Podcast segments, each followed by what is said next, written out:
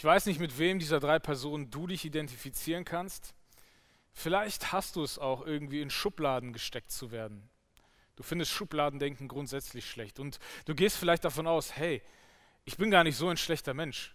Meine paar Fehlerchen in meinem Leben machen mich doch nicht zu einem Straftäter vor Gott. Gott kann mich doch nicht so krass verurteilen.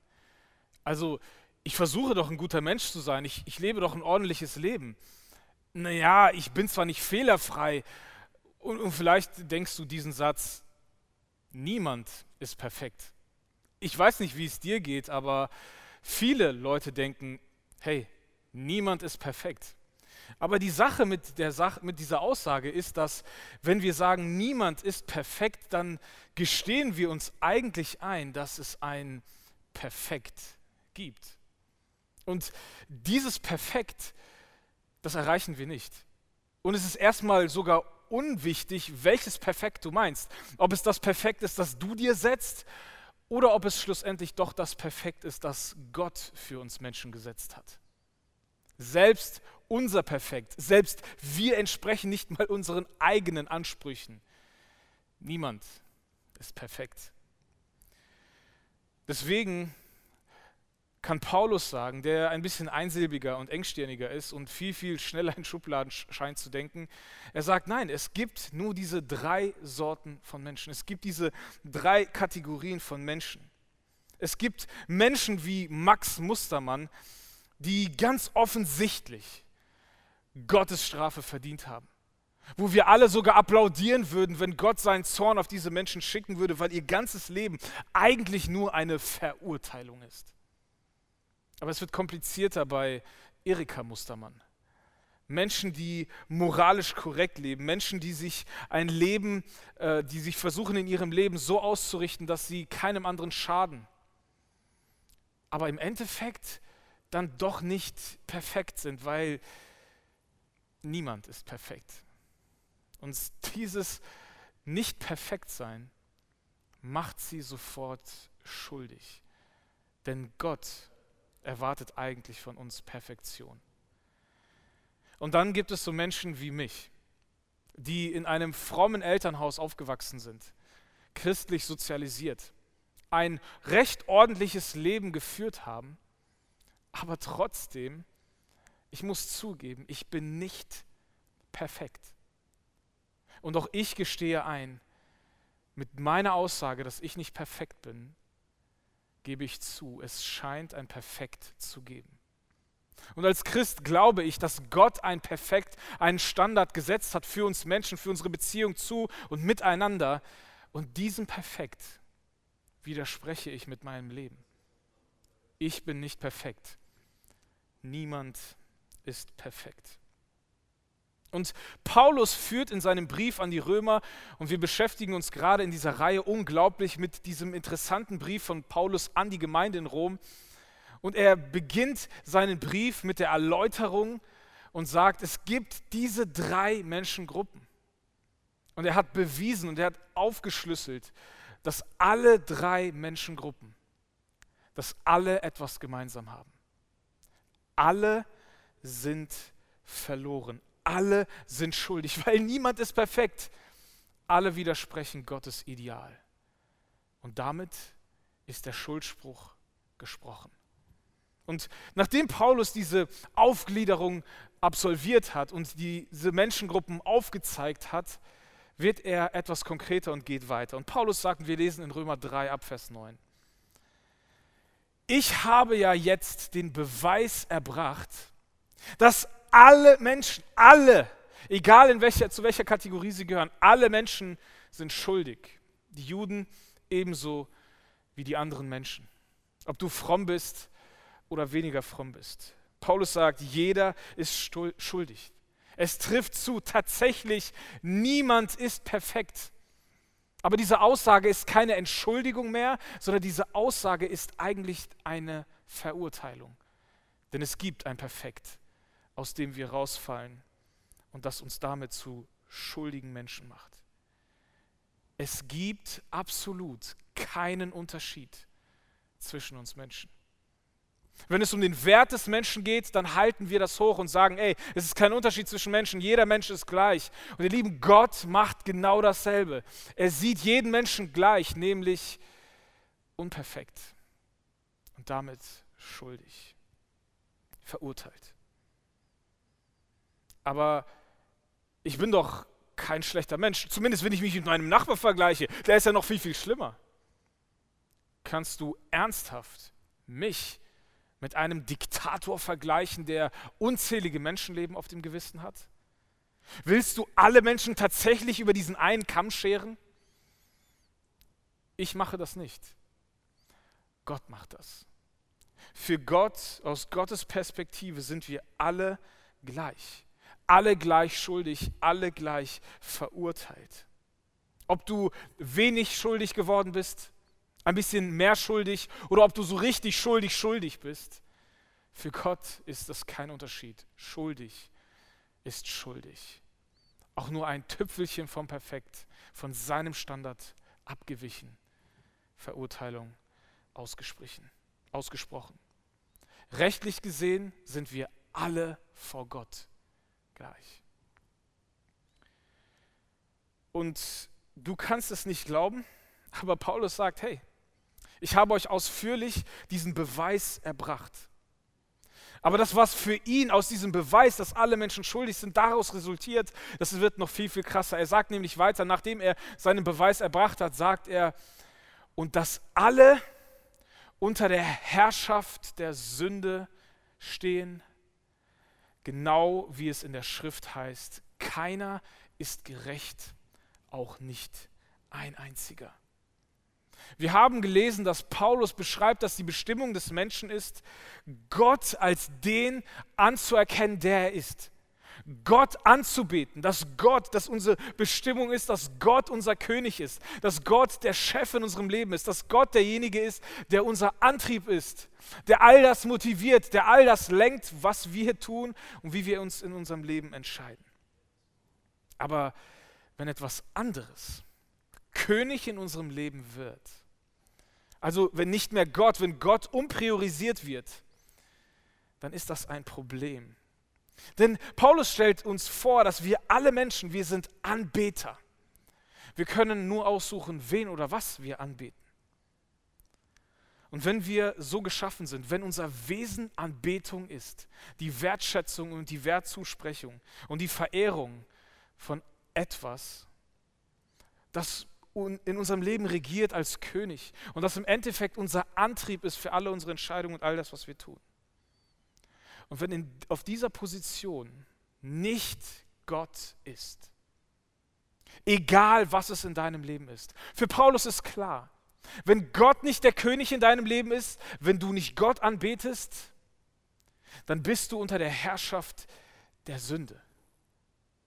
All das, was nicht Gott ist und trotzdem König in deinem Leben sein darf, ist für Paulus zusammengefasst Sünde, die Herrschaft der Sünde. Sobald Sünde in irgendeiner Form in unser Leben kommt, dann werden wir ungerecht. Dann werden wir nicht, sind wir keine Gerechte mehr. Und Gott als derjenige, der gerecht ist, kann nicht mit irgendeiner Form von Ungerechtigkeit zusammen sein.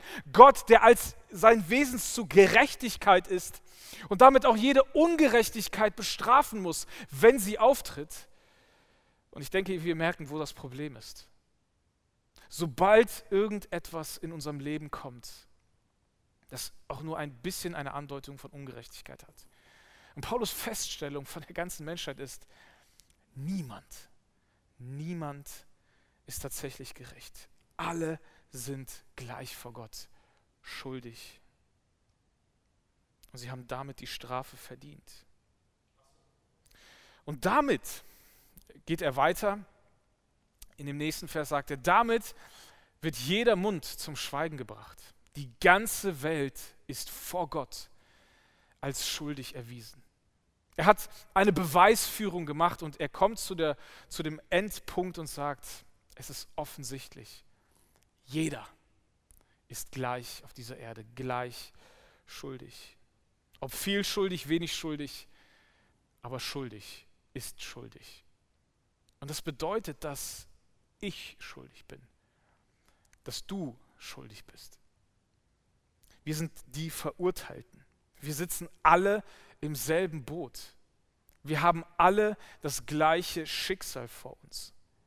Wir sitzen nicht mehr auf der Anklagebank. Die Beweisführung ist abgeschlossen. Ja, ihr Lieben, der Richterspruch ist schon gesprochen. Wir sind verurteilt. Schuldig gesprochen. Gott hat dich für schuldig empfunden. Und du wirst dich nicht rausreden können. Dein Gut wird nie gut genug sein. Niemand ist perfekt. Und damit geben wir zu, es gibt ein Perfekt, dem wir nicht entsprechen.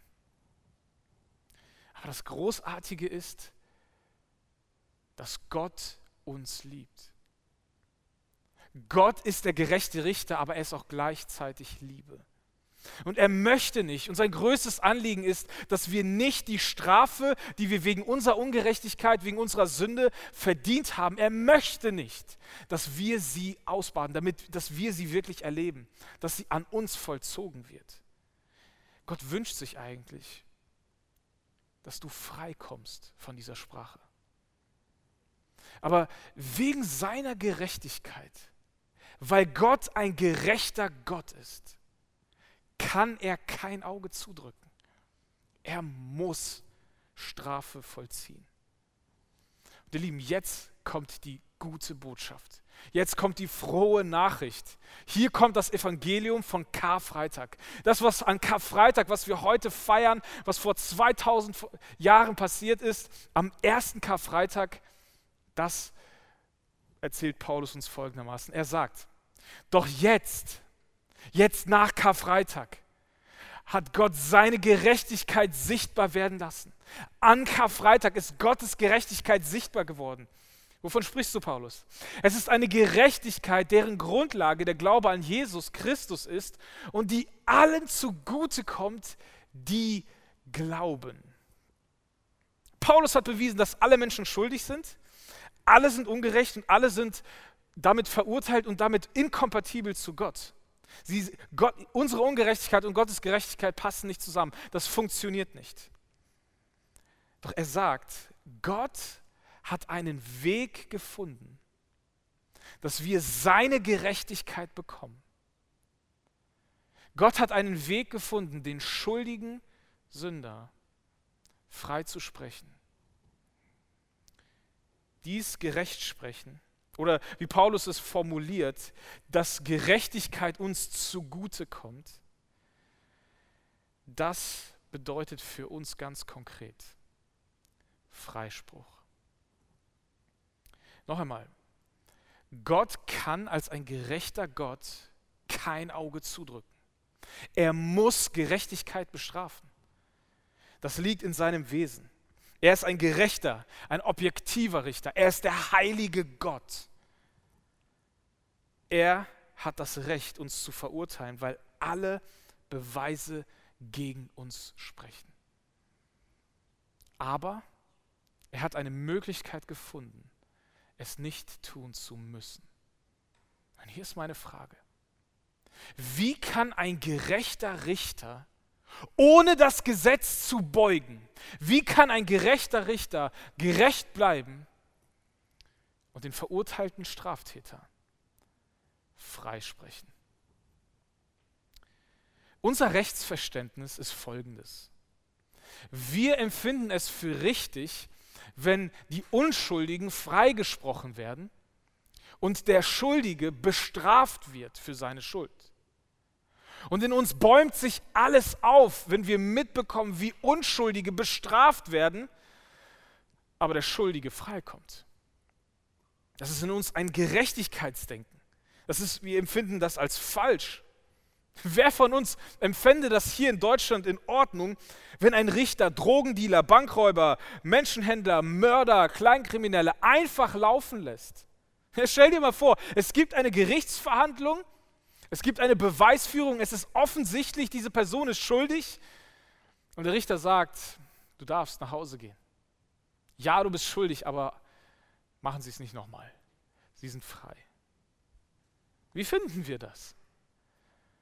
Und in jedem Film, den wir schauen, oder selbst wenn wir es in der Realität mitbekommen, wo wir sehen, dass jemand unschuldig äh, verurteilt wird oder jemand, der schuldig ist, freikommt, dann finden wir es als ein, dass da gefuscht wurde oder dass da die Ermittlungsbehörden schlecht gearbeitet haben oder dass da auf irgendeine Art und Weise das Recht gebeugt wurde. Unsere innere Alarmglocke schreit nach Gerechtigkeit. Lass uns das mal ein bisschen persönlicher machen. Was ist, wenn jemand dein Auto anfährt und nichts dafür bezahlen muss? Was ist, wenn jemand dein Fahrrad klaut, ohne es zurückbringen zu müssen oder es dir irgendwie zu ersetzen? Was ist, wenn dein Chef dein Gehalt einbehält und das Arbeitsgericht dem Chef die Freiheit gibt zu sagen, hey, das darf er tun? Noch krasser, was ist, wenn jemand dein Kind oder jemand aus deiner Familie missbraucht? egal auf welche Art und Weise, und weiterhin frei herumlaufen darf. Schreit da nicht unser Gerechtigkeitssinn? Vor allem, wenn es irgendwie persönlich wird? Wir haben in Deutschland 1086 Gerichte, 20.739 aktive Richter 4,9 Millionen äh, Ermittlungsverfahren und circa 3 Millionen Gerichtsverhandlungen pro Jahr. Warum machen wir das? Warum haben wir so ein Rechtssystem? Warum haben wir so viele Menschen beschäftigt, die sich darum kümmern, dass Gerechtigkeit reinkommt? Ganz, ganz einfach. Damit die Schuldigen verurteilt werden. Das ist unser Ziel. Danach schreit unser Gerechtigkeitssinn. Schuldige müssen verurteilt werden. Und Unschuldige Unschuldige sollten freikommen. Aber hier ist die Frage, wie kann ein gerechter Gott Schuldige freisprechen? Das widerspricht doch unserem Rechtsempfinden. Und Paulus erklärt das folgendermaßen. Er sagt weiter, es ist sein freies Geschenk aufgrund der Erlösung durch Jesus Christus, Ihn hat Gott vor den Augen aller Welt zum Sühneopfer für unsere Schuld gemacht. Durch sein Blut, das er vergossen hat, ist die Sühne geschehen und durch den Glauben kommt sie uns zugute. Die Erlösung durch Jesus Christus. Und hier kommt auf einmal eine reale Person ins Spiel. Hier wird, kommt eine Person ins Spiel, die wichtig dafür ist, die der Weg ist, wie Gott gerecht bleiben kann und doch Schuldner freispricht. In unserem Text, den wir uns bisher angeschaut haben, gebraucht Paulus drei Bilder. Und diese drei Bilder möchten wir uns mal zusammen anschauen. Er spricht einmal von einem Gerichtssaal, er spricht von einem Sklavenmarkt und er spricht von einem Opferaltar oder einem Ort, wo geopfert wird. Und wir werden uns die drei einmal anschauen, was Paulus damit wirklich meint und was er damit vermitteln möchte. Und wir beginnen mal mit dem, was uns eigentlich am weitesten entfernt ist dem Opferaltar. Ich gehe mal davon aus, dass noch niemand von uns bei einer Tieropferung dabei gewesen ist. Wir können uns das nicht wirklich vorstellen, das ist so ziemlich weit. Aber um dieses Bild, das Paulus äh, gebraucht, zu verstehen, müssen wir, das ist ein bisschen komplex, da müssen wir ein bisschen tiefer einsteigen, um zu verstehen, was er hier damit äh, aussagen möchte. Im Alten Bund, im Alten Testament, was wir lesen, wurden sehr, sehr viele, viele Tiere geschlachtet. Es gab einen tatsächlich riesig großen Opferkult. Aber Tiere wurden nicht aus Spaß geschlachtet. Gott hatte kein, hat keine Freude daran, dass Tiere einfach hingerichtet werden. Und ihr müsst wissen, dieser ganze Opferkult, das war ein absolutes Gemetzel. Ja, da war überall Blutlachen auf dem Boden. Es stank, ja, die knalle Sonne. Das war ekelhaft, verendende Tiere. Warum das Ganze? Warum dieses abstruse Verhalten? Warum dieser Kult? Wenn der Mensch ungerecht geworden ist, also wenn der Mensch dem Perfekt Gottes, das Perfekt Gottes übertreten hat, dann musste er sterben. Das fordert nämlich Gottes Gerechtigkeit. Das ist nicht verhandelbar. Das würde Gottes Prinzipien widersprechen, wenn er da nicht konsequent handeln würde und dann würde er nicht mehr gerecht sein und damit würde er dann nicht mehr Gott sein. Aber Gott gibt seinem Volk ein Ritual, wie diese Beziehung zu ihm wieder lebbar bleibt, wie dieser Ungerechtigkeit gesühnt werden kann. Und er gibt ihnen den Opferkult. Und diese, der Opferkult war so, dass, es, dass Tiere genommen wurden. Man hat die Hände auf das Tier gelegt und hat symbolisch seine Schuld auf das Tier übertragen. Und dieses Tier wurde geopfert, wurde hingegeben, getötet. Und stellvertretend starb dieses Tier für die Schuld eines Menschen. Aber wenn Paulus in unserem Text, den wir gerade gelesen haben, äh, von Opfer spricht und von Jesus als das Sühneopfer, dann meint Paulus äh, den großen Tag im jüdischen äh, Festkalender. Paulus spricht hier oder deutet hier das, den Yom Kippur-Tag an. Das war ein Riesenfest. Das war das Fest in diesem einen Jahr, äh, einmal im Jahr fand es statt und da musste der Hohepriester mit, mit Blut, das aus einem Tier genommen wurde, in das Allerheiligste, also da, wo die Gegenwart Gottes war, reingehen und er musste dieses Blut auf, den, äh, auf die Bundeslade sprengen und damit die Schuld des ganzen Volkes für ein Jahr sühnen. Dieses Wort Sühnen ist ein sehr, sehr altmodisches Wort, das wir eigentlich nicht mehr gebrauchen. Aber das im Hebräischen bedeutet dieses Wort nichts anderes als zudecken. Dieses Blut, das geflossen wurde, oder das, äh, dieses Tier, das geschlachtet wurde, war dafür da, um die Schuld zuzudecken. Und an diesem Yom Kippur-Tag wurde das, die Schuld des ganzen Volkes für ein Jahr wieder zugedeckt. Und Paulus gebraucht hier dieses Bild und sagt, Gott der Vater hat Jesus seinen Sohn gesandt als ein Sühneopfer für die Menschen. An Karfreitag ist der Sohn Gottes stellvertretend für alle Menschen gestorben und hat Sühne gebracht, die Schuld weggenommen. Stellvertretend für uns, die wir es eigentlich verdient hätten, diesen Tod zu sterben.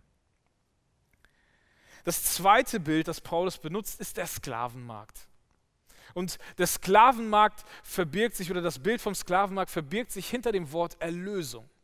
Und für viele von uns klingt das Wort Erlösung sehr, sehr christlich und sehr, sehr fromm, aber eigentlich ist es absolut kein frommes Wort. In der Zeit von Paulus war dieses Wort ein ganz profanes, normales Wort, das für einen spe speziellen Akt gebraucht wurde. Und zwar war in der Zeit, in der Paulus lebte und in diesen Brief schrieb, den wir heute, äh, heute vorliegen haben und lesen, äh, in dieser Zeit war es absolut normal, dass es Sklaven gab. Sklaven gehörten zur Gesellschaft. Und ein Sklave konnte nicht einfach irgendwie frei werden. Wenn jemand einen Sklaven ha hatte und ihn nicht mehr brauchte, dann ließ er ihn nicht frei, sondern er verkaufte ihn wieder auf dem Sklavenmarkt. Da konnte er irgendwo anders Verwendung finden. Und wenn ein Sklave frei werden wollte, dann musste er sich auslösen. Er musste den Preis, den er wert war, bezahlen, um frei werden zu können. Und es gab zwei Möglichkeiten, diesen Preis zu bezahlen. Entweder hatte der, der Sklave über Jahre, Jahrzehnte Geld gespart in irgendeiner Form oder geklaut und konnte dieses Geld aufbringen, um sich selber frei zu kaufen. Oder es gab jemand Verrückten, der auf dem Sklavenmarkt kam, einen Sklaven kaufte und ihm sagte, du musst heute, du musst nicht mehr für mich arbeiten, ich lasse dich frei. Ich zahle deinen Preis ich kenne deinen Wert, ich zahle den Preis, ich bin bereit, diesen Preis zu bezahlen, aber ich lasse dich frei. Und wenn Paulus hier von Erlösung spricht, von Jesus als den Erlöser, dann meint er genau das. Jesus ist gekommen und war bereit, den Preis zu bezahlen, der uns die Freiheit schenkt. Stellvertretend. Wir selber konnten den Preis nicht aufbringen, um uns frei zu kaufen. Aber Jesus hat sich sogar selber hingegeben. Er hat sein Leben geopfert, damit ich und du frei werden. Das dritte Bild, das Paulus gebraucht, ist der Gerichtssaal. Und das ist so das, äh, was uns am meisten bekannt ist. Wir kennen Gerichtssäle und das ist uns äh, irgendwie am nächsten. Und Paulus äh, zeigt hier auf, Gott ist ein gerechter Richter. Gott wird nie das Recht beugen, weil er gerecht ist. Und er hat die Beweise erbracht. Er hat die Beweisführung ausführlich ausgeführt und hat gezeigt, alle Menschen sind schuldig, die frommen und die weniger frommen, die moralisch korrekten und die unmoralischen. Niemand ist perfekt. Und deswegen muss jeder bestraft werden. Das Urteil ist rechtskräftig, da gibt es keine Verharmlosung, es gibt keine Bewährung, das Urteil ist Todesstrafe. Aber auch hier übernimmt jemand stellvertretend die Strafe. Stellt euch mal Folgendes vor. Der Richter sitzt auf seinem Richterstuhl und er spricht das Urteil. Er nimmt den er ist bereit für das Urteil. Er nimmt seinen Hammer, klopft auf das Holzklötzchen und alle im Raum halten den Atem an. Alle erwarten und hoffen irgendwie, dass der Schuldspruch irgendwie relativiert wird, dass der Schuldspruch nicht so ausfällt, wie man ihn eigentlich erwartet. Aber der Richter klopft und das Klacken auf Holz schallt durch den Gerichtssaal. Und der Richter erhebt seine Stimme und sagt, schuldig empfunden. Die Verurteilung, die Strafe ist die Todesstrafe. Und es geht ein Raunen durch, die, durch das Gerichtssaal. Alle halten den Atem an. Man hat eigentlich damit gerechnet, dass dieser Schuldspruch kam, aber man hatte irgendwo noch diese Hoffnung, dass es doch vielleicht etwas anderes werden könnte, dass es doch vielleicht irgendwie Bewährung, doch vielleicht noch eine Gnadenfrist gibt. Nein, die Verurteilung ist rechtskräftig. Und plötzlich erhebt sich der Richter aus seinem Stuhl, wandert aus seiner, seinem Bereich raus, hin zu dem Platz, wo der Angeklagte sitzt. Und er setzt sich auf den Stuhl des Angeklagten. Und er dreht seinen Blick und spricht den Gerichtsdiener an und sagt, Gerichtsdiener, vollziehen Sie das Urteil, das ich gerade gesprochen habe. Aber nicht an dieser Person, sondern an mir. Ihr Lieben, genau das hat Gott gemacht. Er ist der gerechte Richter, der das Urteil ausgesprochen hat, aber sich aus, seinem, äh, aus seiner Richterposition herab gedemütigt hat sogar gedemütigt hat bis ans Kreuz, um deine Schuld auf sich zu nehmen. Und wisst ihr, was das, die, was das für eine Folge hat für den Angeklagten? Er ist frei. Er darf gehen. Die Strafe ist bezahlt. Der Ungerechtigkeit ist Genüge getan. Sie ist irgendwie beglichen, ausgeglichen worden vom Richter selbst. Wie kann ein Gott, ein gerechter Richter, wie kann unser, heilige Gott, unser heiliger Gott verurteilte Straftäter doch tatsächlich freisprechen? Wie funktioniert das? Ganz einfach. Indem er selbst die Strafe auf sich nimmt. Paulus sagt weiter, durch dieses hat er jetzt in unserer Zeit seine Gerechtigkeit unter Beweis gestellt. Er hat gezeigt, dass er gerecht ist, wenn er den für gerecht erklärt, der sein ganzes Vertrauen auf Jesus setzt. Gott bleibt der gerechte Richter, der der Ungerechtigkeit hart straft. Sonst wäre er nicht gerecht. Und uns trotzdem die Möglichkeit gibt, ungestraft davon zu kommen, weil er selbst die Strafe trägt. Ihr Lieben, das ist die frohe Botschaft von Karfreitag. Das feiern wir heute. Jesus ist auf die Welt gekommen. Gott ist Mensch geworden, um die Schuld, um deine und meine Schuld auf sich zu nehmen. Stellvertretend. Und Paulus fragt, hat dazu noch irgendjemand etwas hinzuzufügen? Hat da noch irgendjemand einen Grund, auf irgendetwas stolz zu sein? Nein. Das ist absolut ausgeschlossen. Was Gott getan hat, als er selbst Mensch wurde, in der Person von Jesus aus, aus Nazareth, das übertrifft alles. Das löst alles, das erlöst uns. Das befreit uns, das schenkt uns den Freispruch. Als Jesus am Kreuz stirbt, wird die gerechte Strafe, unsere Strafe, vollzogen. Das hat Gott getan. Und hier ist meine Frage. Musste der Richter gnädig sein? Musste der Richter das für den Angeklagten tun? Nein. Und ihr Lieben, das ist Gnade. Ein unverdientes Geschenk. Ein Geschenk, das wir eigentlich nicht zu erwarten haben, auf das wir absolut keinen Anspruch haben. Und Gott trotzdem tut, trotzdem getan hat für uns, damit wir freikommen. Und dieses Geschenk, das kannst du heute bekommen. Denn wir gehen davon aus, dass man aufgrund des Glaubens für gerecht erklärt wird, und zwar unabhängig von Leistungen, wie das Gesetz sie fordert. Gottes Geschenk steht dir bereit. Gott ruft dich heute und lädt dich ein, diesen Zuspruch, dieses Geschenk anzunehmen. Das Einzige, was du tun musst, sagt Paulus hier, ist Glauben. Glaube an Jesus. Oder wie in Vers 26 sagt, setz all dein Vertrauen in Jesus. Setz alles auf diese eine Karte. Vertraue Gott. Nimm das an, was Gott für dich getan hat. Er hat mit seinem Leben bezahlt. Er hat sich geopfert, stellvertretend, damit du frei wirst. Was bedeutet das für uns? In einer weltweiten, in einer weltweiten Krise, also so im, im Corona-Zeitalter, können wir so langsam erahnen, was ein Virus mit uns machen kann. Und wir kämpfen dagegen, wir verzichten auf viel, um es zu besiegen. Wir forschen wie verrückt, um ein Gegenmittel zu finden. Und das ist alles großartig und das sollten wir weiter tun.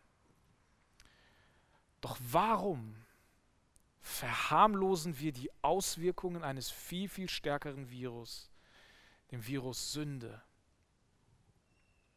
Dieses Virus hat viel, viel gravierendere Auswirkungen auf unser persönliches Leben. Wenn wir dieses Problem nicht angehen, dann werden wir sterben. Die Sache ist die, dass an Karfreitag um das Jahr 33 nach Christus das Gegenmittel die Lösung für dieses Problem produziert wurde. Jesus ist gestorben und hat die Schuld bezahlt und damit einen Weg geebnet, dass Gott, der gerechte Richter, den Straftäter freilassen kann, weil die Strafe bezahlt ist. Ihr Lieben, Jesus ist die Lösung. Jesus ist die Lösung. Liebe Gemeinde, und genau das macht uns zu den Überbringern dieses Gegenmittels. Wir machen hier keine Bespaßung, wir sind kein Verein, die hier einfach nur aus Lust und Laune irgendwas machen, weil wir uns gerne, uns gerne miteinander treffen. Wir sind kein Gebäude mit tollen Veranstaltungen. Nein, wir sind eine Bewegung mit einer frohen Botschaft. Wir haben, das, wir haben die Lösung für das Problem unserer Welt. Und wenn wir über Sünde reden, dann reden wir es nicht von oben herab, arrogant. Wir sind alle gleich verloren. Sondern wir reden barmherzig darüber. Wir sind den Menschen zugewandt, weil Gott den Menschen zugewandt ist. Aber was bedeutet das für dich persönlich? Du weißt am besten, wer du bist. Ein Freigesprochener oder ein noch Verurteilter. Du musst entscheiden, was ist deine Realität. Aber du musst nicht der Verurteilte bleiben. Du kannst heute freigesprochen werden, weil Gott einen Weg geebnet hat, gerecht zu bleiben, seine Gerechtigkeit zu zeigen und trotzdem durch das Sühneopfer von Jesus, stellvertretend für dich, dich freizusprechen, weil er deine Schuld bezahlt hat. Und wenn du ein Freigesprochener bist, was macht Karfreitag mit dir? Was löst Karfreitag in dir aus? Löst Karfreitag in dir Emotionen aus, eine Leidenschaft, ein, ein, ein Tatendrang, die Welt zu verändern mit, mit dieser frohen Botschaft, die Gott in uns hineingelegt hat?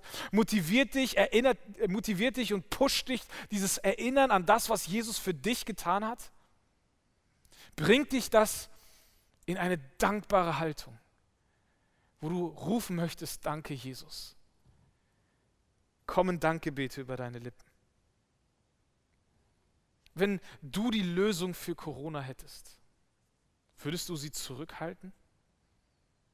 Wir haben die Lösung. Jesus.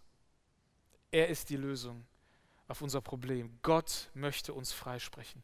Das ist die Botschaft von Karfreitag. Egal mit wem du dich identifizierst, mit dem Freigesprochenen oder auch dem Verurteilten. Es ist möglich, dass du heute zu Gott reden kannst. Wenn du freigesprochen bist, dann sprich Gott doch ein Dank aus. Wenn du noch verurteilt bist, nutz die Möglichkeit, das Geschenk Gottes anzunehmen und frei zu werden. Und das geht ganz einfach. Ich habe für euch, egal ob freigesprochen oder nicht freigesprochen, zwei kleine Gebete mitgebracht. Eins für Verurteilte und eins für schon freigesprochene. Und wir werden jetzt eine Zeit der Stille haben. Und du darfst selbst entscheiden, welches Gebet für dich oder auf dich zutrifft, was dein Gebet sein kann. Aber unabhängig davon, ob du dieses Gebet sprechen möchtest oder nicht, wenn du weitere Fragen hast, dann kontaktiere uns doch. Komm mit uns ins Gespräch. Wir laden dich ganz herzlich ein, weiter darüber zu reden und herauszufinden, was Karfreitag für dich konkret bedeuten kann. Und jetzt wollen wir in die Zeit gehen. Entscheide selber, welches Gebet du sprechen möchtest. Lasst uns beten.